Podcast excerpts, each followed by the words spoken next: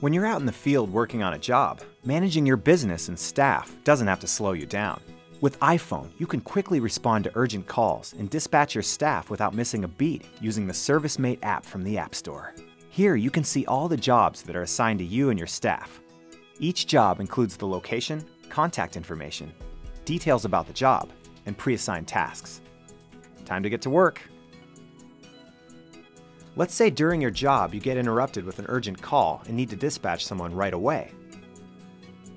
Use the map view to see all the current jobs for the day. Instead of calling your staff individually, you can check in on the location of each employee and their project status. It looks like Cameron is closest and available. It's easy to create and assign the new job. Fill out the details. Existing clients will pre-fill. Confirm the job address and contact information. And enter in a brief description, letting Cameron know what to expect when she arrives.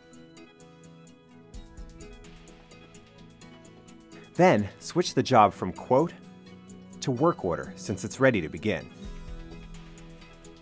You can immediately dispatch the urgent job by tapping here and allocate it to Cameron. She'll get a push notification alerting her to the new assignment. Now, you can get back to work knowing your business is running smoothly. Discover more ways iPhone can run your business with powerful apps from the App Store.